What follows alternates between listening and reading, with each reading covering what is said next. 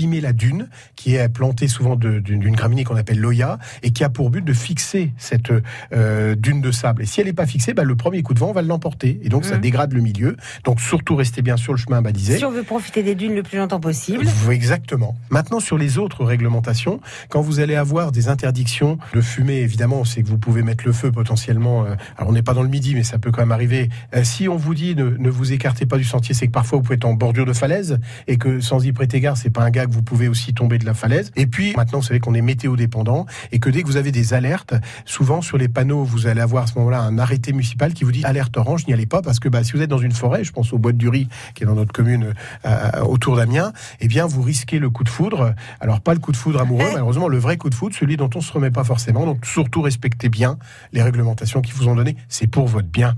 Merci François Janel. François Janel, directeur du CPIE Vallée de Somme, en compagnie de Béatrice Aptequier. Les conseils de l'été, c'est à retrouver chaque matin cet été, évidemment. Et c'est juste avant 10h sur France Bleu Picardie.